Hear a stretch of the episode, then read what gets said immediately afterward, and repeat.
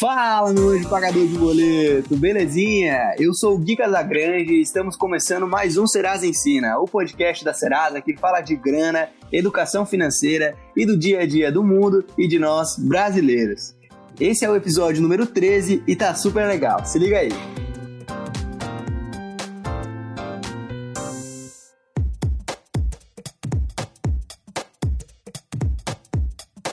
Segundo o último censo do INEP, o Brasil conta com 48 milhões de alunos matriculados no ensino básico em mais de 180 mil escolas. É um número gigantesco.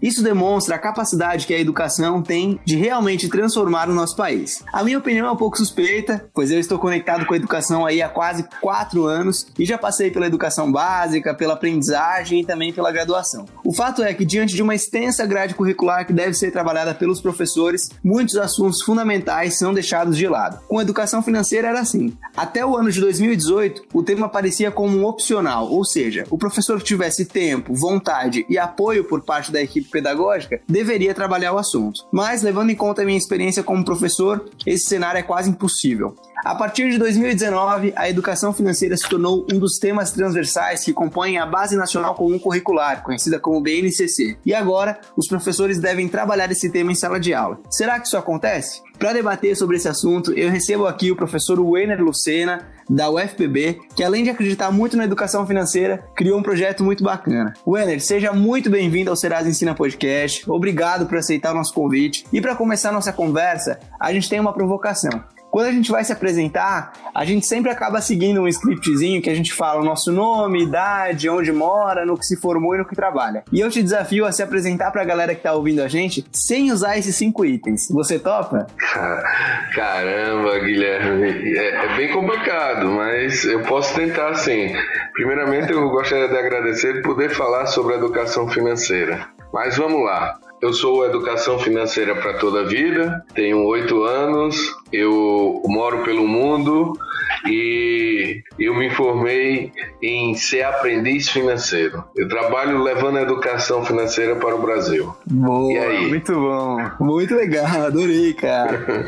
e agora, seguindo o script normal, então, conta para a galera que está ouvindo a gente quem é o Ener. Bem, eu sou o Ener Lucena, tenho 43 anos, eu moro aqui em João Pessoa, na Paraíba, sou formado em Ciências Contábeis e Engenharia e atualmente sou professor da Universidade Federal da Paraíba. Bom, agora que você já contou um pouquinho aí da, da sua vida e, e, como você tem esse envolvimento com a educação, eu gostaria de, primeiro de tudo, saber como você enxerga a educação financeira no cenário educacional do Brasil atualmente.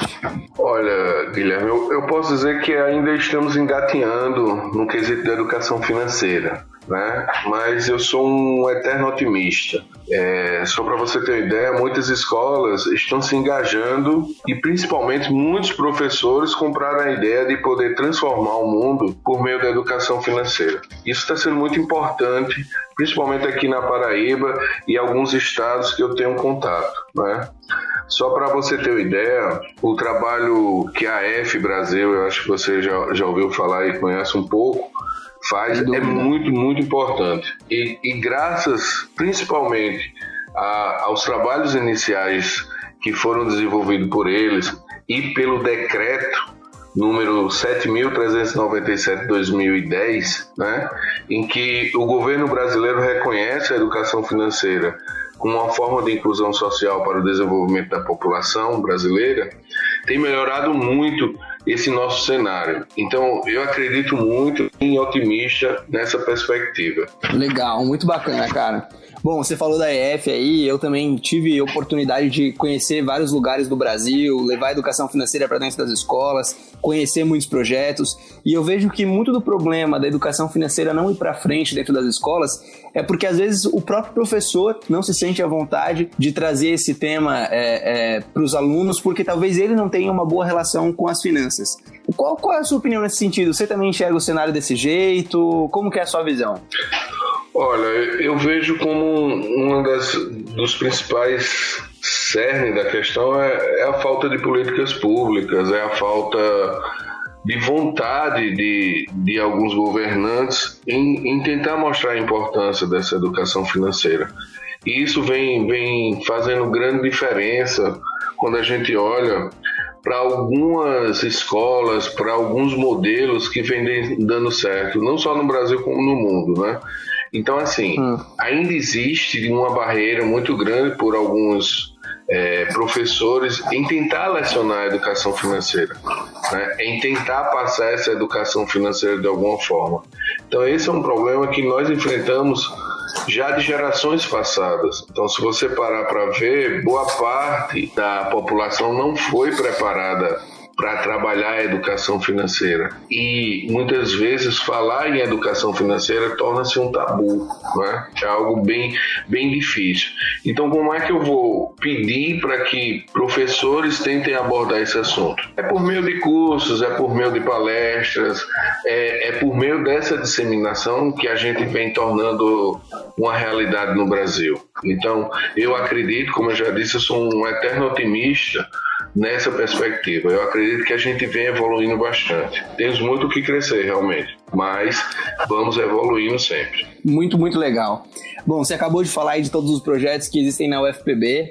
E eu tive a oportunidade de te conhecer pessoalmente quando estive em João Pessoa no, no, ano passado e você me contou um pouco sobre a UBF, né? Eu queria que você contasse agora para a galera que está ouvindo a gente como surgiu essa ideia e um pouquinho de como é o projeto. Então, para você ter ideia como surgiu a, é, é, a Olimpíada, foi a, a partir da necessidade de ir além a gente estava buscando algo novo para o projeto, né? Então, a, a, nossa necessidade hoje da UBF é, é, levar conhecimento aos quatro cantos do Brasil e, e, principalmente, né? Eu tava, eu sou pai de três filhos e aí eu acompanho muitos meninos na escola. E aí uma, uma das reuniões que eu participei, eu, eu descobri várias Olimpíadas que existia pelo Brasil, né? E aí no outro dia eu cheguei com a ideia, eu disse, ó, tem a Olimpíada da Matemática, tem a Olimpíada da Biologia, da Física, da Computação, então vamos fazer a Olimpíada de Educação Financeira, né? E aí apresentei para o pessoal, para os meus alunos, e eles toparam a ideia. Só que não foi tão fácil assim, né? A gente passou praticamente seis meses trabalhando essa ideia, como seria abordado, como iria trabalhar.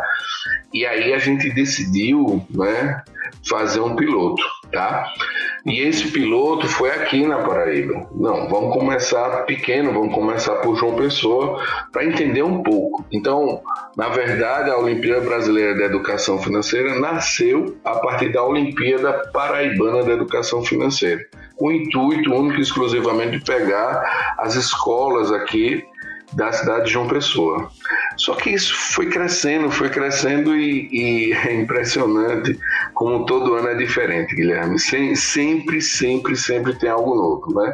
Ó, só para você ter uma ideia, né? A gente já tinha tudo planejado para a Olimpíada esse ano. Aí o que é que aconteceu? Uhum.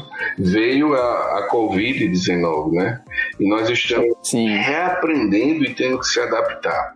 E é isso que faz a magia dessa Olimpíada, né? Dar certo. É isso que faz a gente ter esse diferencial, tá? Então, assim, na verdade, a ideia surgiu a partir de se reinventar, né? E principalmente por meio de um conhecimento que eu adquiri a partir de reuniões nas escolas na escola da, dos meus filhos, tá? Legal, muito legal, cara. E como que funciona? Qual é a dinâmica da Olimpíada Brasileira de Educação Financeira? É, ela é dividida em fases? Como que ela é constituída? Pronto, eu, eu aqui eu vou, eu vou só para você ter uma ideia, na Paraíba a gente saiu de 800 a 1.000 alunos, 1.200 para 14 mil alunos só na Paraíba. Né? E, e daqui para daqui a pouco eu te falo mais um pouco sobre os números da Nacional. Então nós nos surpreendemos, né? E aí a gente está nesse nessa grandiosidade da Olimpíada, não é? Nós estamos indo hoje para a segunda Olimpíada Brasileira da Educação Financeira, né? Só para você ter uma ideia um pouco da dinâmica em si, né? Você precisa entender um pouco de como é essa Olimpíada, como é que ela. Uhum. Então, assim, a gente fez essas parcerias e aí eu entrei em contato com uma série de instituições co-irmãs Sem elas, a gente não conseguiria tornar o projeto algo que eu posso dizer duradouro. E aí a gente teve todo esse apoio, todo mesmo. E nós nos espalhamos pelo Brasil todo. Não é? O ano passado, em todo o Brasil, nós tivemos 38 mil inscritos, Guilherme. 38 mil inscritos em vários estados brasileiros. Né? E esse ano nós estamos com uma perspectiva em torno de 50 mil, uma perspectiva até certo ponto bem conservadora. Né? tomando como base é, o nosso grupo de instituições que nós temos. Então, hoje, hoje pelo Brasil, nós ainda não conseguimos chegar ainda né, no Amapá e no Acre. Mas os outros, todos os estados, os outros 25 estados, do nosso Brasil, nós estamos com representante, com universidades e institutos trabalhando em prol da educação financeira. Mas voltando e tentando te explicar um pouco como é distribuída, como é a dinâmica da nossa Olimpíada. Né? Nós temos, na verdade, três fases. A primeira fase ocorre na escola, então a gente elabora as questões e a escola que aplica para seus alunos, né? E aí há muito um, digamos, um acordo, um contrato de, de responsabilidade entre a Olimpíada e a escola. Por isso que é importante que os alunos se inscrevam via escola, porque aí elas aplicam essas provas num primeiro momento.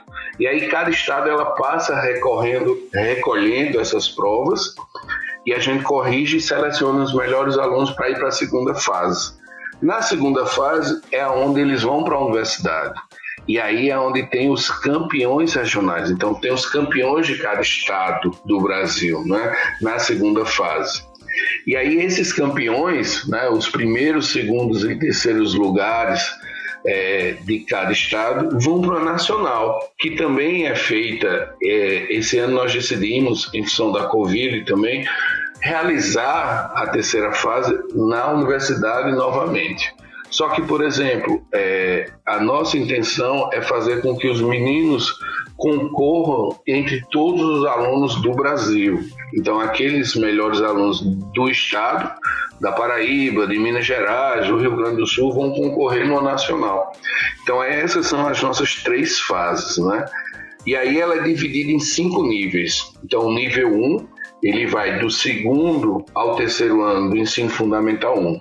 O nível 2, ele vai do quarto ao quinto ano desse ensino fundamental 1. O nível 3, do sexto ao sétimo ano, o nível 4 do oitavo e nono ano e o nível 5 são os alunos do ensino médio, vai do primeiro, segundo e terceiro ano. É, Guilherme, eu não sei se eu posso falar, mas eu vou te dar uma colher de chá. A gente, desde o ano final do ano passado, nós estamos fortemente trabalhando a possibilidade de levar ela internacionalmente. Então a gente Olha que demais. É, hoje, hoje eu posso dizer que a gente vai se preparar para provavelmente fazer um piloto na Argentina e em Portugal, mas a gente já tem contato com os Estados Unidos e com a Alemanha. Então, a Olimpíada Brasileira, ela, ela se tornou o mundo agora para a gente, né? A gente vai buscar essas parcerias e dentro em breve você vai, vai ouvir falar que uma Olimpíada que iniciou no Brasil, na Paraíba, hoje está correndo o mundo, tá? Essa é a nossa intenção. Muito legal, cara. Eu acredito muito na educação financeira e, nossa, eu tenho muito orgulho de, de, de ter conhecido essa iniciativa e ver que ela tá é, se tornando tão gigante assim. É muito legal mesmo. Cara, mas continuando o nosso papo aqui, é, além da Olimpíada Brasileira de Educação Financeira, é, o, o, seu grupo aí, grupo de pesquisa, grupo de alunos, cria conteúdo de diversas formas para levar a educação financeira para os jovens, né? Queria que você compartilhasse um pouquinho disso com a gente também. Bem, e como eu te disse, cara, é, esse é um projeto que começou lá em 2012, na verdade, né? E todo ano a gente procura se, se reinventar, buscar algo novo, fazer com que as pessoas acreditem no projeto e mais pessoas venham participar do projeto, né? Então, assim, a gente tem diversas ações aqui eu vou tentar elencar algumas para você, né? E, e, te passar, de certa forma, é, o que é que a gente tenta fazer, o que é que a gente faz de melhor para trabalhar essa educação financeira. Lá em 2012, quando nós começamos o projeto, é, eu tinha essa necessidade de tentar desenvolver alguma coisa em torno da educação financeira. Então, eu cheguei do doutorado em 2011 e antes eu, eu ministrava vários cursos de especialização, de MBA, pelo Brasil afora em finanças. Só que eu via e eu observava nas ações das pessoas é, a forma como eles trabalhavam com a educação financeira. Né? E, e não era uma forma legal. Muitas vezes o pessoal fala, ah, é fácil falar da educação financeira quando você tem grana, quando você consegue, de certa forma, é, poder comprar, ter como investir, essas coisas. Mas a educação financeira não é isso. Não é? A educação financeira é trabalhar a base, é criar consciência financeira desde pequeno, desde da, das pequenas coisas que muitas vezes as pessoas relegam ou pensam que é, é, é besteira, mas é que faz uma diferença enorme. Então, assim, falava, falava, falava ao vento pro pessoal para gestores, para diretores de grandes empresas, para alunos, né?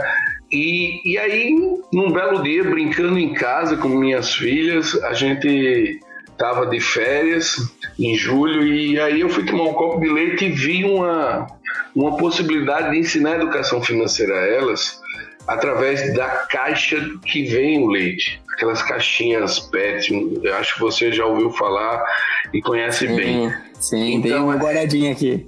Isso, então o que foi que a gente fez? A gente construiu um, um cofre para guardar dinheiro e a gente falou da importância do dinheiro, um pouco da história do dinheiro. Então, qual era essa importância dessa educação financeira? E isso deu certo, surtiu um efeito. Hoje eu tenho minhas filhas e meu filho muito bem, eu posso dizer, educados financeiramente. E aí eu, eu disse: não, então eu vou começar na base, eu vou procurar uma escola para fazer algo diferente. Então foi aí que nós chegamos na UFPB, né? E eu descobri que lá tem escola de educação básica. Então, um dos, uma das primeiras ações do nosso projeto foi trabalhar a educação financeira e nós trabalhamos até hoje nessa escola de educação básica. Só que é de forma lúdica, Guilherme. A gente não consegue ensinar crianças por meio de slides, de textos muito pesados. Então a gente foi por meio de brincadeiras, de peças teatrais, de atividades lúdicas, de metodologias ativas, sabe? Para poder prender a atenção dos alunos. E surtiu um efeito. Hoje a gente tem vários depoimentos do pessoal, dos pais, dessas crianças que, podemos dizer, se tornaram pessoas mais educadas financeiramente. Uma outra ação que nós desenvolvemos no projeto nós trabalhamos as visitas às escolas, às empresas e diversas instituições apresentando peças teatrais. De que tipo, de que forma? Então a gente transforma o ensino da educação financeira na arte, na arte de contracenar, de, de tentar, de certa forma, chamar a atenção do público para um assunto muito emergente que é essa educação financeira. Né? Uma terceira ação que a gente desenvolve, a gente participa anualmente da Semana da Educação Financeira, promovida pela F Brasil, né? pela Estratégia Nacional da Educação Financeira, em que a gente tem um selo de que o nosso projeto é envolvido com a educação financeira. Então, anualmente a gente faz atividades relacionadas a essa semana. Tem uma semana específica que boa parte dos projetos que já trabalham a educação financeira se inscrevem e participam em todo o Brasil. Né? Uhum. Um dos pontos é, de nossas ações muito, muito legal, Guilherme, que, que eu acho que cabe em vários lugares do Brasil, é o, a, a pesquisa de preço que nós realizamos. Né? Hoje nós temos mais de 30 supermercados aqui de João Pessoa e da Grande João Pessoa que nós informamos a população quais os menores preços de mais de 360 itens. A gente tem uma planilha disponibilizada no site onde a gente vai buscar o menor e o maior preço e o preço médio. E para completar, a gente faz um ranking por bairros né, um ranking pela cidade de João Pessoa, mostrando os melhores lugares para se adquirir determinados produtos. Né? A gente ainda tem é, uma ação que os meninos sempre riem muito quando eu falo, mas é que todo aluno nosso que faz parte do projeto, eles precisam fazer cursos de educação financeira à distância. E aí é, a gente não pode ter é, um grupo falando de educação financeira sem ter um conhecimento mínimo, básico. E aí o que, é que a gente faz? A gente pede para que eles participem desses cursos de EAD, que são cursos gratuitos disponíveis na internet. Né? Uhum. É, uma sensação, Guilherme, a gente cresceu tanto e, e a Olimpíada foi primordial para isso que nós tivemos que fazer outras parcerias. Nós fizemos uma parceria com o pessoal da computação aqui da UFPB. Nós, nós tínhamos um problema, né? Qual era o problema? Como levar essa educação financeira para o Brasil todo? Como ensinar isso? É, uma, dos, uma das formas, um dos mecanismos foi a própria Olimpíada, mas como dar aula, como passar isso, boa parte do, dos nossos coordenadores eles estavam entrando, acreditando na ideia, mas não tinha todo esse know-how que nós já tínhamos. Né? Então nós desenvolvemos um aplicativo, o chamado Simula OBEF, né? onde os meninos vão poder entrar nesse, nesse nesse aplicativo e está estudando de certa forma para a Olimpíada através de perguntas, quiz que nós fazemos para que eles respondam questões de educação financeira. Muito legal, cara. E bom, agora que você apresentou todas essas iniciativas aí, se alguma escola quiser participar, principalmente falando das Olimpíadas, como que ela pode se inscrever? Ah, Guilherme, isso é muito fácil, né? Para se inscrever é só entrar no nosso site do projeto eu vou dizer aqui para você é o, fpb.br, aí barra educação financeira. E esse educação financeira é do Cacão Financeira, né? Lá terá um formulário simples é só preencher, não é? E, e, o mais interessante, Guilherme, toda essa ação ela é totalmente gratuita, né? As escolas que queiram participar, seja ela pública ou particular, eles não precisam pagar nada, né? Então a, a gente disponibiliza o formulário, a gente disponibiliza plantão de dúvidas e, e só para relatar, as inscrições ainda estão abertas, estão abertas até o dia 24 de maio, né? E eu queria aproveitar até para deixar as nossas redes sociais, quem quiser seguir o projeto, arroba edufinanceiraprobex no Instagram, né? Então, arroba. O Facebook também é edufinanceiraprobex, o Twitter é do Financeira BB, né? E caso você queira tirar alguma dúvida sobre a Olimpíada, sobre as nossas ações, sobre o nosso projeto, pode enviar um e-mail para a gente, educaçãofinanceiraprobex.gmail.com. Então, Guilherme, as inscrições são gratuitas, vão até 24 de maio e pode ser, se, é, as escolas podem se inscrever no nosso site, o fpb.br, Educação Financeira. Então, essa é a nossa ideia, levar a educação financeira né, para toda a humanidade, para todo o Brasil. Show de bola, cara. Eu adorei o nosso papo. E já que a gente está chegando na, na, reta final, a gente tem uma pergunta fixa aqui que a gente faz para todos os nossos convidados. E eu queria fazer essa pergunta para você também. É, o que a palavra dinheiro significa para você? Aí é bem profundo, mas, mas eu posso dizer que para mim dinheiro é consequência. Né? Para, para você ter ideia, o, o, que eu todo dia acordo e penso e, e falo é assim, olha, faça algo que você ame e você não precisará trabalhar um único dia da sua vida. Então, para mim, dinheiro é consequência. Confúcio foi muito feliz quando falou isso. E para vocês que estão nos escutando, né? Educação financeira para toda a vida. Obrigado, Guilherme. Isso aí, show de bola, cara. Brigadão, adorei o nosso papo. É, a gente está fazendo esse episódio em especial por conta do Dia Nacional da Educação, né? E sem dúvida nenhuma, falando de educação financeira aí, o Ener e todas as iniciativas são fundamentais e estão dando uma visão diferente da educação financeira no cenário brasileiro. Obrigadão mesmo, Renner. Tamo junto.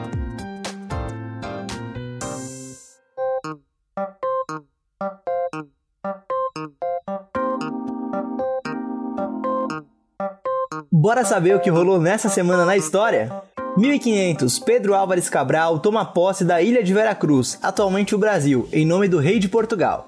1865, assinatura do Tratado da Tríplice Aliança pelo Império do Brasil, da Argentina e do Uruguai. 1939, inauguração da Feira Mundial de Nova York. 1999, Organização Europeia para Pesquisa Nuclear anuncia que os protocolos de World Wide Web serão gratuitos. Para quem não sabe aí, o World Wide Web é o www que a gente utiliza para acessar os sites na internet. Nessa semana a gente também comemora o Dia Internacional da Educação, por isso que a gente teve esse episódio essa semana, o Dia da Empregada Doméstica, essa profissão tão importante na vida de muita gente, e também o Dia Mundial do Trabalho, no dia 1 de maio. Então, para você que é trabalhador e está ouvindo a gente agora, um feliz Dia do Trabalhador, né? Um feliz Dia Mundial do Trabalho e que você continue com essa força toda aí para continuar ganhando seu dinheirinho, pagando os boletins e curtindo a vida.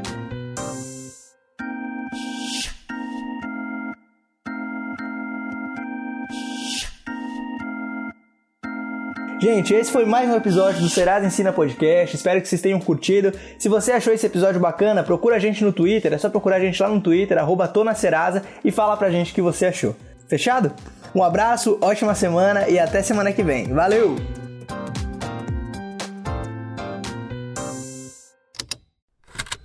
Esse programa foi produzido pela Estalo Podcasts.